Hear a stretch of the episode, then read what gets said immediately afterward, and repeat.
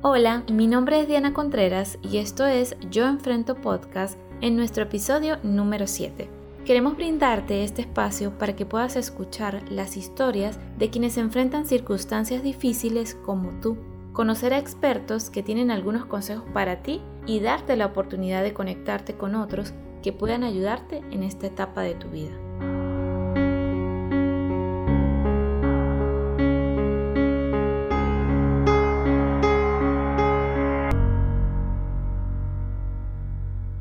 ¿Has estado experimentando sentimientos de abatimiento, infelicidad o altibajos emocionales constantemente?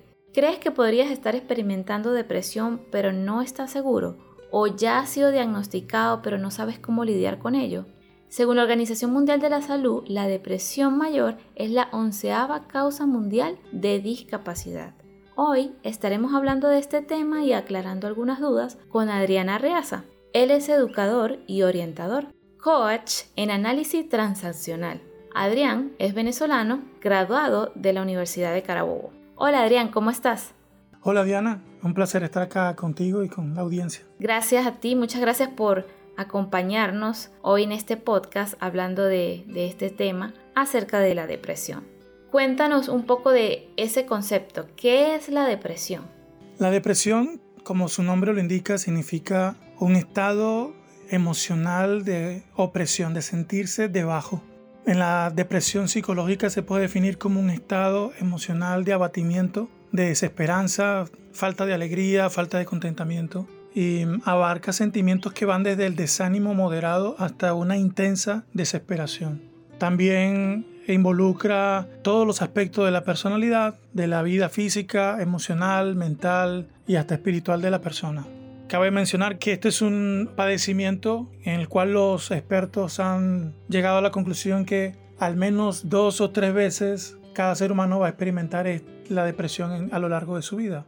Yo he lidiado con ella desde la adolescencia, situaciones familiares que viví, situaciones de vida bastante difíciles y también por asuntos de mi propio temperamento y personalidad, he lidiado con ella a lo largo de toda mi vida y en diferentes etapas que me ha tocado atravesar he, lidiado contra la depresión y puedo decir que, que no es un tema fácil de conversar, pero sé que tú que me estás escuchando puedes identificarte con este tema y, y tal vez te sirva para encontrar ayuda. Sí, eso es un buen dato, que en algún punto de nuestra vida podemos experimentar la depresión. Yo también en algún punto de mi vida experimenté la depresión pero gracias a Dios ya salí de esa etapa y avancé.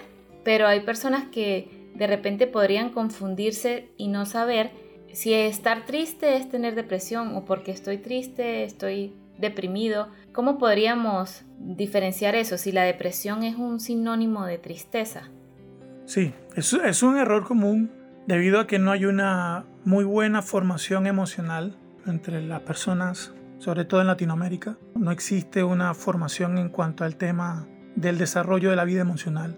La tristeza es una emoción, es una respuesta a un evento o alguna condición que puede producir un sentido de tristeza y de pesar. Es normal la tristeza. Lo que no es normal que la tristeza permanezca y perdure por largo tiempo. Yo puedo sentirme feliz, puedo estar feliz en este momento y de repente experimentar tristeza, Sí, a lo mejor estoy en mi casa disfrutando de la vida con mi familia y recibo una llamada telefónica donde me dicen que un amigo mío ha tenido un accidente. En ese momento puedo sentirme triste, es legítimo sentirme triste. Ahora, si esa tristeza perdura en el tiempo y me impide a mí desarrollar una vida normal, me impide a mí llevar a cabo mis funciones de una manera normal y saludable, pudiéramos estar entonces hablando de un estado depresivo.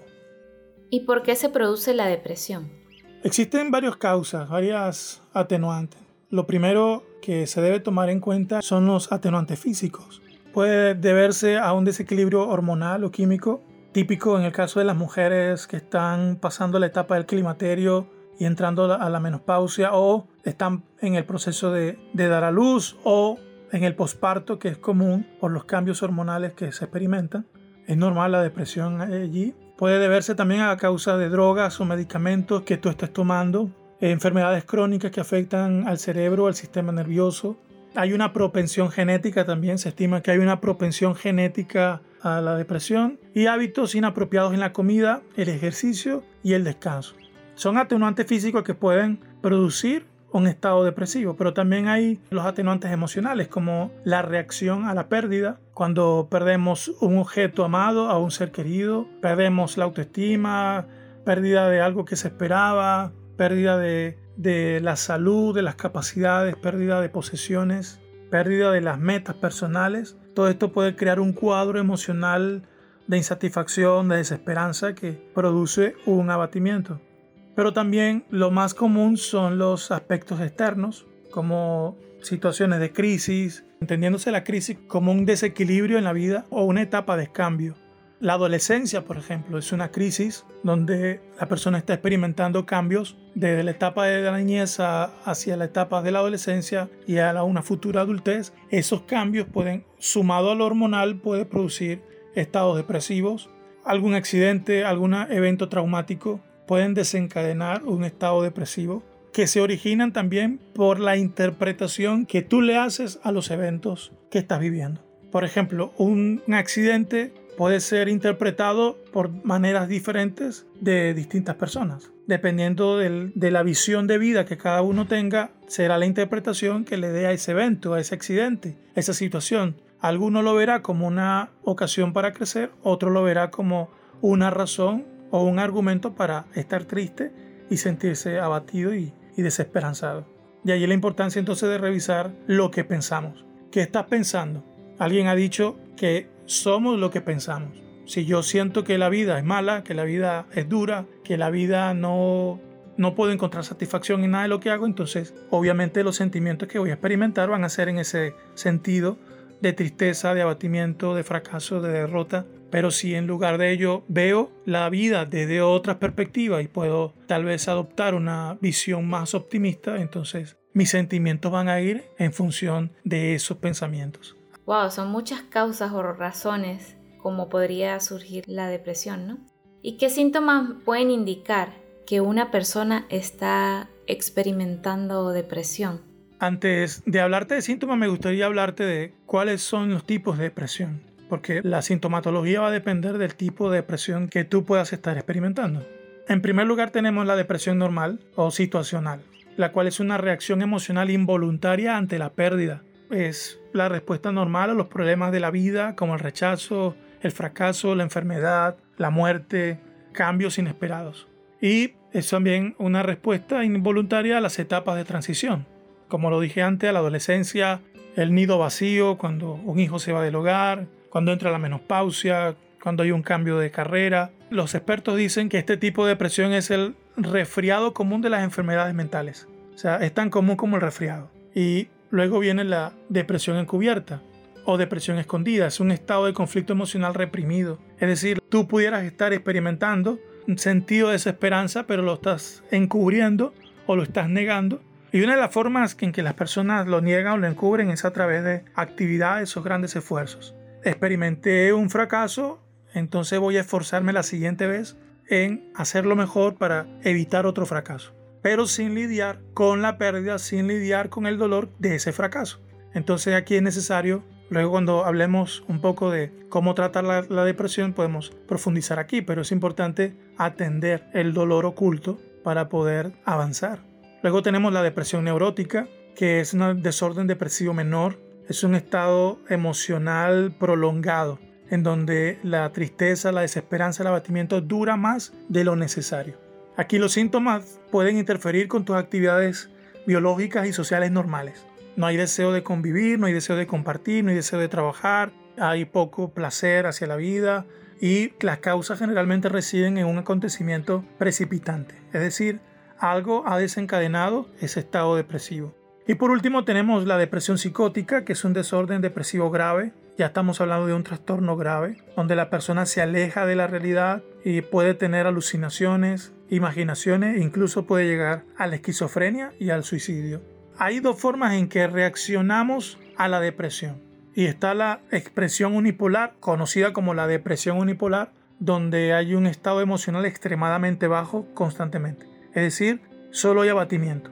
Por eso se llama unipolar, un solo polo. Este es el tipo de depresión más común.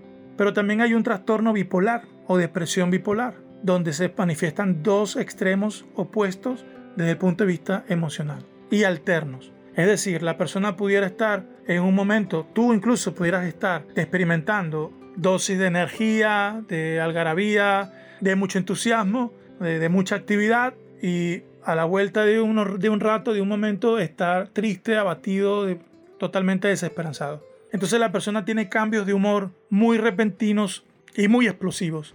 A esto se le llama o se le conoce con el nombre el estado maníaco depresivo. Maníaco por toda la actividad energética y depresivo por todo el abatimiento.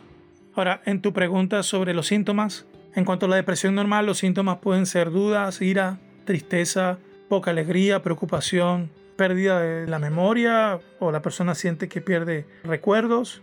Aquí no hay ningún peligro de muerte. En la depresión encubierta podemos encontrar ira reprimida, distracción, autosacrificio, pensamientos desorganizados, exceso de actividad, subida de peso y hay menos sueño. Aquí ah, puede haber una amenaza de muerte encubierta. Debido a que es una depresión encubierta no sabremos si hay una amenaza de muerte o no. En cuanto a la depresión neurótica, los síntomas pueden ser autocrítica, ira, desesperanza, apatía. No hay deseos de experimentar placer. Hay hipocondría, que es la tendencia de inventar enfermedades o creer que se está enfermo. una fatiga crónica, pérdida de peso y la persona puede escapar de la realidad durmiendo. Hay mucho sueño. En esta etapa o en esta depresión, la persona pudiera estar manipulando a otros con amenaza de muertes. Y en la psicótica, que es el estado más grave, puede experimentarse autorrechazo, una ira aguda, esquizofrenia, falta de placer, alucinaciones, falta de discernimiento, un estado catatónico, es decir, la persona no responde a los eventos externos, pérdida de peso e insomnio grave. Aquí podemos encontrar una amenaza de muerte grave, ya que los estados son tan profundos que la persona pudiera incluso atentar contra su propia vida. Entiendo. Adrián, y puedo ver que mm, va como de una depresión leve a una depresión mayor. ¿Es posible que una persona que esté experimentando una depresión leve pueda avanzar hacia una depresión mayor? Sí, es posible si no se atiende a tiempo. Todos experimentamos depresión en mayor o menor medida, pero los hábitos alimenticios, los hábitos de descanso e incluso el nivel de vida social que tengamos puede ayudar. He conocido personas que han estado deprimidas y no se han dado cuenta. ¿Por qué? Porque inmediatamente hablan con un amigo, hablan con un consejero, cuentan lo que les pasa y al exteriorizar sus sentimientos, al verbalizar lo que están experimentando, pueden ver su realidad con una perspectiva diferente y cambian sus sentimientos. Recordemos que nuestras emociones son el resultado de nuestros pensamientos. Si lo que estoy experimentando lo estoy interpretando como algo destructivo, mis sentimientos van a ir en torno a eso. Ahora, si yo no trato eso, si tú no estás tratando esa depresión leve y a eso se le van sumando otros eventos que van desencadenando una mayor profundidad en esos sentimientos, podrías llegar a experimentar una depresión mucho más profunda que va a requerir ya un tratamiento psicológico o psiquiátrico. ¿Qué puedo hacer yo si tengo depresión? ¿Existe algún tratamiento? Sí, hay muchas cosas que podemos hacer sin tener que acudir al médico. Lo primero que tú deberías hacer es hacerte un chequeo médico. Hace unos meses yo estaba experimentando una depresión muy profunda. Me sentía abatido, triste y no importaba lo que yo hiciera. Me encontraba en medio de todo esto de la pandemia. Pero fui al médico dije, tengo que hacerme un chequeo, hace tiempo que no lo hago, fui al médico y resulta que mi análisis de sangre determinó que tenía el colesterol muy bajo. Resulta que el, doctor me explica y luego lo investiga y es cierto, el, colesterol participa en la producción de algunos neurotransmisores que se encargan de, de nuestras hormonas del placer y del estado de ánimo. Al tener ese valor muy bajo, mi cerebro no estaba produciendo algunas endorfinas y algunos neurotransmisores que me podrían dar esa energía extra y ese estado de ánimo de alegría. Así que tuve que comenzar una dieta para elevar un poco el colesterol. Así que primero hacerte un chequeo médico, físico, ¿ok? No está de más descartar factores biológicos, revisar qué tratamiento médico estoy tomando que pudiera estar produciéndome una depresión química. También puedo conversar con amigos, con personas de confianza, exteriorizar lo que estoy pensando, lo que estoy sintiendo Debo hacer una revisión de mis pensamientos, qué estoy pensando, qué estoy interpretando de este evento que estoy viviendo, de esta circunstancia que me está rodeando, qué interpretación le estoy dando y cómo puedo revertir esos pensamientos hacia pensamientos más optimistas, más esperanzadores, para revertir mis sentimientos. Tal vez tú has tratado de cambiar tus sentimientos y no lo has logrado, pero es porque no has dado con la raíz del problema que son tus pensamientos. Si hay fatiga crónica o excesiva, lo recomendable es dormir, tener buen tiempo para descansar, evitar comer alimentos grasosos, tener una dieta balanceada, pasar tiempo bajo el sol. Parece increíble, pero el sol ayuda mucho. Eh, tomar aire libre ayuda muchísimo en el estado de ánimo. Y mm, mantener tu ambiente laboral o donde vives ordenado, limpio, despejado. Una de, de las evidencias de una persona deprimida es que se acostumbra a vivir en el desorden. Entonces, despejar el desorden ayuda mucho en el estado de ánimo. Evita hablar mucho tiempo por teléfono, pasar mucho tiempo detrás del televisor y haz algo por alguien. Asume una actitud proactiva, ve qué necesidad hay en tu familia, en tu comunidad, en tu trabajo, algo que puedas hacer a favor de otros, que se pueda convertir en, en una actitud de agradecimiento y que eso te anime también a salir del estado en el que estás. Y por último, colocarte metas pequeñas, alcanzables. Si la depresión ha venido por, por causa de un fracaso, o de una derrota en tu vida, colocarte una meta pequeña y lograr esa meta puede significar la gran diferencia. Entonces son cosas sencillas que puedes hacer. Si aún así haciendo todas estas cosas el estado de ánimo eh, depresivo persiste, entonces te recomiendo que hables con un especialista, un terapeuta, un psicólogo, un consejero, alguien que pueda brindarte asesoramiento e incluso medicación. Porque hay una medicación que puedes tomar que te puede servir también de mucha ayuda en este estado depresivo en que yo me encontraba, tuve que tomar antidepresivos. Tomé antidepresivos por dos meses y eso me ayudó muchísimo. Eso intervino mucho en mi estado de ánimo y pude salir a flote y, y hoy puedo hablar abiertamente de esto. Qué bueno, qué ánimo, qué ánimo para mí y para los que nos están escuchando. Y tú dijiste algo que, que, quiero resaltar, el de hablar con alguien. Y es por eso que hacemos este podcast. No es solo un podcast informativo, sino porque queremos que las personas no enfrenten esas circunstancias que están viviendo solas, sino que puedan conectarse con otros. Es muy importante el calor humano, el conectarse con, con otra persona. ¿Cómo podría yo ayudar a un amigo que está experimentando depresión? Una excelente pregunta. Nuestra sociedad lamentablemente tiende a castigar a las personas deprimidas. Se ve como algo malo, como algo que la persona no debería experimentar. Y lo menos que una persona necesita escuchar de sus amigos es ¿por qué estás así? ¿Por qué te sientes así? Tú no deberías sentirte de esa manera. Tú eres una persona exitosa, tú eres esto, tú eres lo otro. No, lo que la persona deprimida necesita es empatía. Es alguien que le escuche con empatía, con cariño. No para condolerse con ella, sino para entenderle, para ponerse en sus zapatos. La persona que experimenta depresión tiende a la autocompasión. Y no podemos reforzar ese patrón de autocompasión, de autocomiseración en, aquel que está deprimido, pero sí podemos ayudarle a ver que el panorama que tiene delante no es tan malo como lo que él piensa. Así que lo primero es prestarle el oído. Cuando la persona se desahoga, habla abiertamente, exterioriza sus emociones, puede entonces razonar de una manera distinta a lo que está sintiendo. Pero es importante hacerle saber a la persona que está deprimida, a ti que tal vez estás deprimido, que eres amado, que eres valioso, que eres importante, que no importa cómo te sientas hoy, tú sigues siendo amado y eres valioso y estás aquí en esta tierra con un propósito magnífico, el cual debe cumplirse a cabalidad. Y por eso necesitamos que estés bien, que estés sano, que estés en todo tu ser completo y, pleno. Tenemos que también ayudar a quitar culpa, no es malo estar deprimido. Okay, no, no se puede demonizar o, tildar de pecado el estar deprimido. Eh, simplemente es un estado emocional y que hay que ayudar a la persona a salir de él de la mejor manera posible. Entonces no lanzar culpas ni acusaciones ni, ni ya vergüenza de la que ya tiene. En mi caso, por ejemplo, como orientador, como consejero, eh, incluso como padre de familia y pastor puede llegar la culpa de por qué yo me siento así.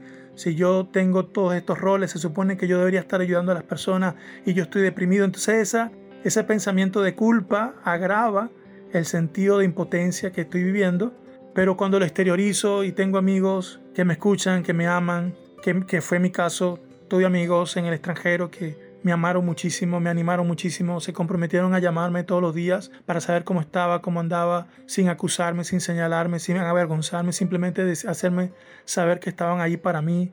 Eso para mí fue como el empuje que necesitaba para decir, tengo que salir de esto, porque hay gente que cree en mí, hay gente que confía en mí y sabe que yo puedo salir de esto. Y eso es lo, mejor que podemos hacer por alguien que está deprimido y acompañarle al médico, ofrecernos, mira, te acompaño a, la terapia, te acompaño a, a, la consulta médica si no te atreves. O sea, hacer lo posible por ayudarle, animarle a salir de allí. Qué importante, qué importante la compañía de otras personas. Y para terminar, Adrián, ¿qué consejos le darías a alguien que está escuchando y piensa que posiblemente tenga depresión? Bueno, si tú me estás escuchando y sientes todas estas cosas que hemos hablado acá, te recomiendo primero que entiendas que no estás solo. Millones de personas en el mundo están como tú, están vagando por el mundo, arrastrando sus pies, pensando que no hay futuro, que no hay esperanza. Y es un error pensar que estás solo. Así que no creas esa mentira.